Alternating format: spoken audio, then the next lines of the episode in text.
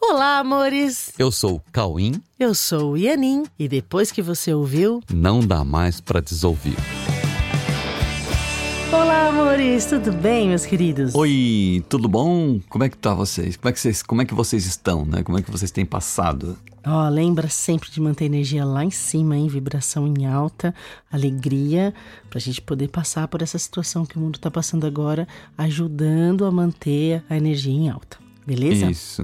E hoje nós vamos começar fazendo uma pergunta a vocês. Nós vamos perguntar para vocês. Pensa um pouco. Onde está a semelhança entre nós e Deus? Esse é o tema do programa de hoje. Você já pensou nisso antes? Onde está a semelhança entre nós e Deus? Já olhou para isso? Já se perguntou qual a sua semelhança com Deus? Então vamos olhar definitivamente para isso. Definitivamente, de uma vez por todas, vamos Isso. olhar para isso. Que tal?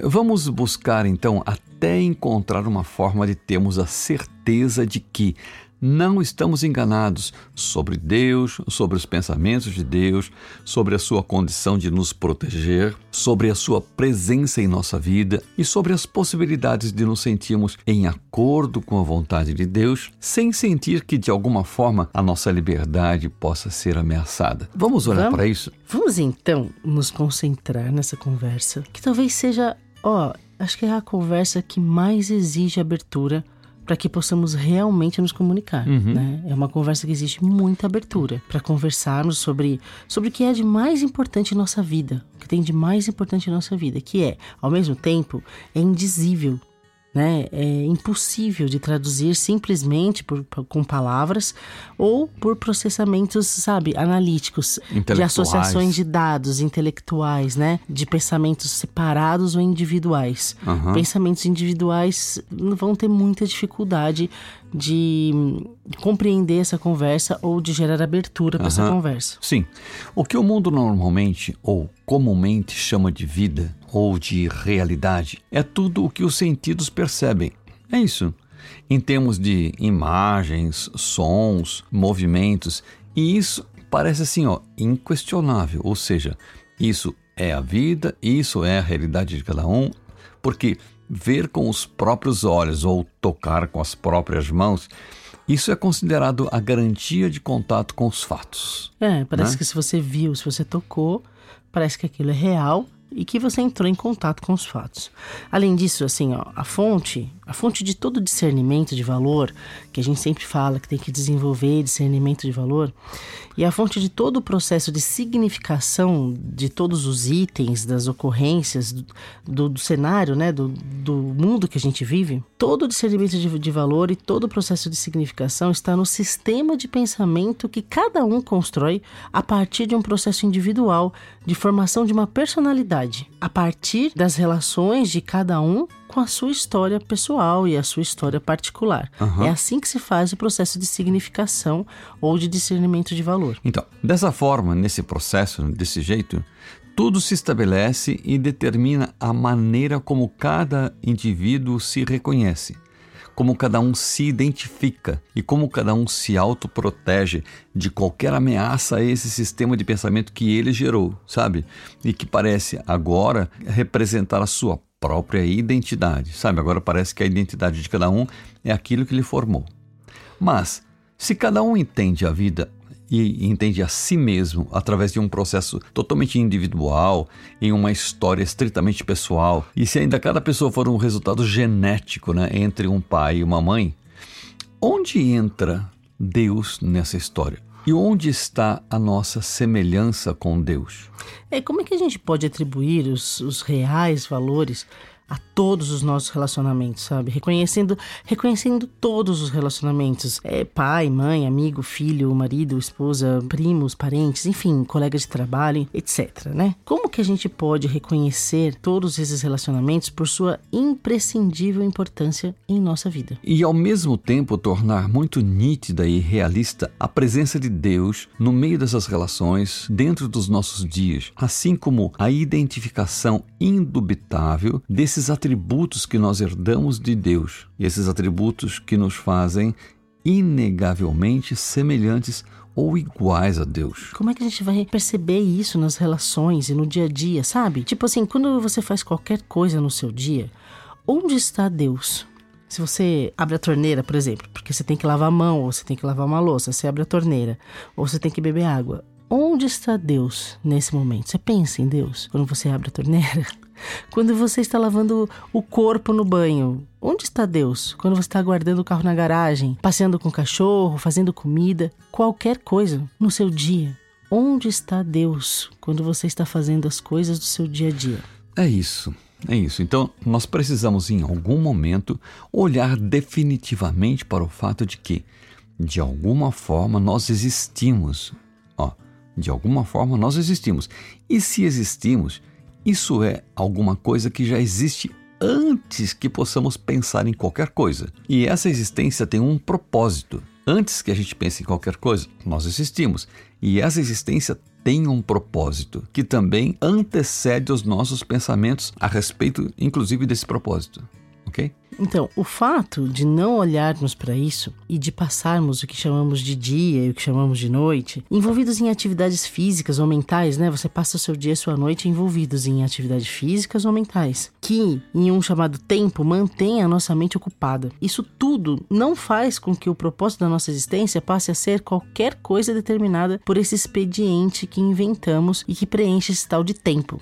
Parece que você chama de vida tudo esse expediente do dia, da noite, mas isso não faz com que o propósito da nossa existência passe a ser qualquer coisa desse tipo. Ficou claro isso? Então vamos. Ó, não podemos olhar para isso imaginando que a verdade sobre a nossa relação com Deus depende do que cada pessoa pensa ou acredita. Não depende do, do, que cada um pensa ou cada um acredita, conforme o seu histórico pessoal e as suas influências da sua formação, seja ela religiosa, cultural, acadêmica ou qualquer outra referência que jamais poderá ocupar o lugar da realidade. Porque a realidade simplesmente é o que é e que sempre foi e nunca vai deixar de ser. Não depende de nada disso, tá? É, independente do quanto cada um se aproximou ou não da verdade sobre Deus e da sua criação, a verdade continua sendo a mesma, independente de quem teve contato com ela ou não. Sim, o, o fato é que há uma verdade que corresponde à realidade, que nos mostra que nós existimos, que nossos atributos reais independem da concordância ou da discordância de quem quer que seja sobre isso. E se há uma verdade sobre isso, nós precisamos ter contato com ela e adotá-la em nossos dias e noites, para que nós possamos eliminar qualquer conflito de identidade e toda a sensação de falta que sentimos quando nós estamos sem contato com os nossos reais atributos. Sim, porque se nossos reais atributos são a própria herança de Deus, nossa condição natural de existir tem que necessariamente possuir intrinsecamente nela mesma, né, a natural sensação de plenitude mesmo. Porque se Sim. assim é, é porque Deus assim provê. Se é assim, é porque Deus assim provê, por extensão de seus próprios atributos. Sim, a plenitude é uma sensação natural, intrínseca à condição de existir.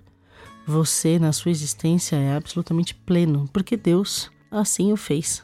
Ok? Deus provê assim. Nós temos, portanto, que restabelecer esse contato com Deus, se é que queremos realmente ser felizes e plenos. E tenham toda certeza, nós todos queremos, mesmo não sabendo exatamente como alcançar isso. Todos nós queremos a felicidade e a plenitude. Sim, todos querem ser felizes. E Todos querem e plenos. Todos buscam a plenitude e a felicidade. Isso é indiscutível. É, fica buscando no mundo, okay? no mundo uma maneira de preencher esse vazio. Mas a sua plenitude está na sua existência. Ok? O fato é, nós existimos e isso sim é um fato irrefutável, porque independente do que nós pensamos, nós existimos para poder pensar, ok? Então, Deus existe e isso também é um fato. Isso é um fato. Nós existimos e Deus existe. Ó, não é difícil de sentir e perceber esse fato, porque não é difícil sentir e perceber que não criamos a nós mesmos. é fácil de olhar para isso e ver que nós não criamos a nossa existência, entende? É, da mesma maneira, não é difícil aceitar a, essa infinita grandeza da existência universal, né? Sim. Assim como não é difícil olhar para alguém que se vê como um indivíduo e ver que não se pode esperar que ele tenha respostas universais a partir da sua individualidade. Sim. Né? Um indivíduo ele vai ter é, ele está fechado em pensamentos individuais, então não tem como ele ter respostas universais. Sendo assim, nós precisamos admitir que há sim, há algo a ser encontrado em nós. Sim. Algo que transcende os estreitos limites da individualidade. A gente precisa transcender a individualidade. Sim. Transcender esses limites da individualidade. Nós precisamos localizar em nós alguma coisa que transcende esses limites muito estreitos da individualidade. Se nós fomos criados por Deus, tem que haver algo em nós que nos conecta com essa realidade divina, com essa realidade de Deus e que nos traz o que vem dessa realidade, ou seja, que vem desse fato de que há algo de semelhante ou algo de igual entre Criador e criatura. Pois é, porque não faria sentido Deus criar um universo existencial sem limites e colocar um eh, insignificante indivíduo dentro disso para se virar é. com, com, isso, com esse universo existencial, é, né? Você olha assim, a, a, existência universal é uma coisa incrível, não tem limites, é muito grande, é uma grandeza infinita, né? É, aí ele põe lá um é. indivíduozinho para lidar com é. tudo isso. É. Se vira aí com tudo isso.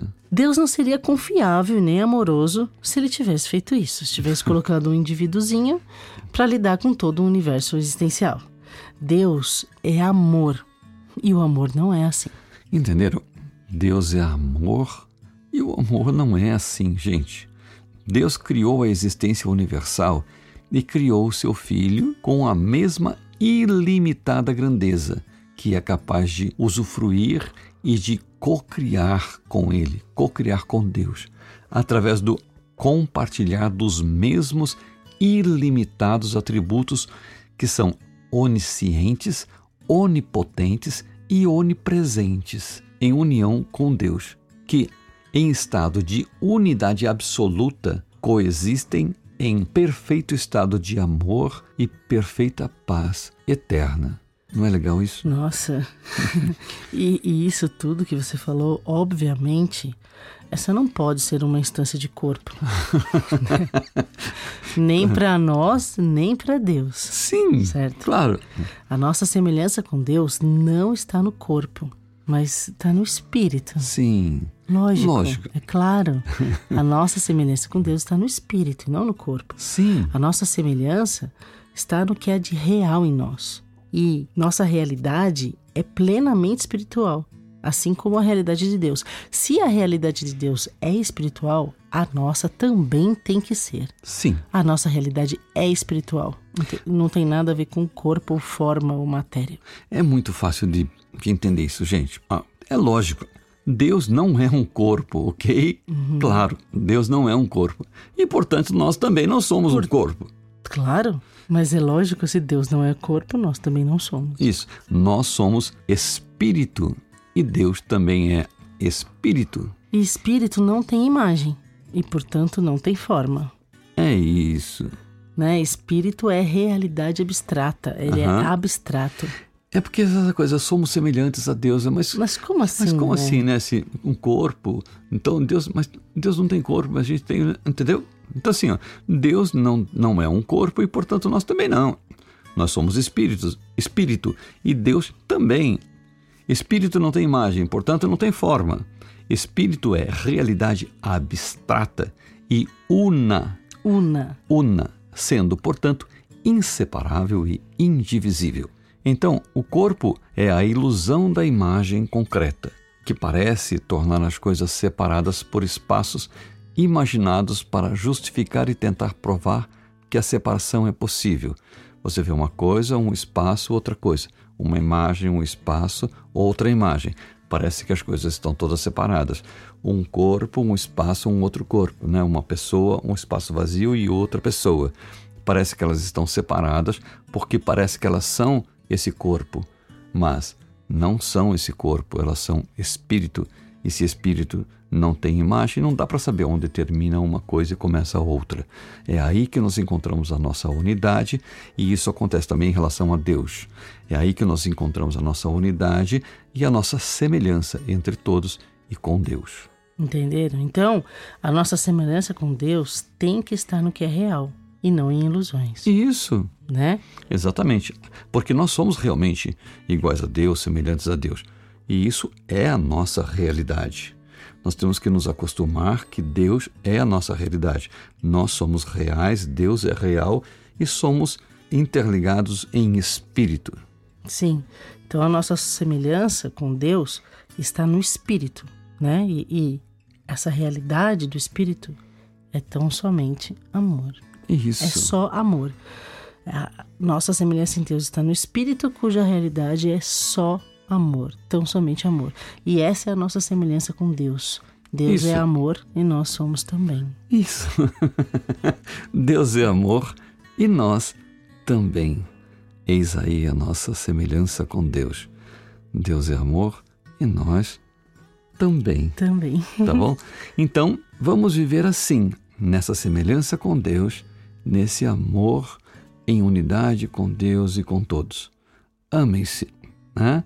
Pense nisso, leve Deus para todos os seus momentos, leve esse amor de Deus para onde você for e compartilhe isso, isso com todas as com pessoas. Todos. Queira, queira que Deus esteja em todas as suas ações, em todas as suas tarefas, nos seus movimentos, nos seus relacionamentos. Pede para Deus, Deus, vem aqui ficar nesse abraço, vem aqui ficar nessa conversa. Uhum. Deus, sabe, chama Deus para estar com você Sim. em todos os momentos, lembrando que a nossa semelhança é o amor que, uhum. é, em, que é em nós e em Deus. Que Deus esteja conosco e que Deus esteja nesse mundo protegendo todas as pessoas e lembrando as pessoas que elas são apenas amor e que não há nada que mude isso. Isso é imutável e eterno. Ok? Amém. Então, então estamos em Deus, permanecemos em Deus. Tenha uma excelente semana com Deus Sim. nos seus dias, nas suas é relações. Então, literalmente, fiquem com Deus. Literalmente. Amém. Beijos. Beijos.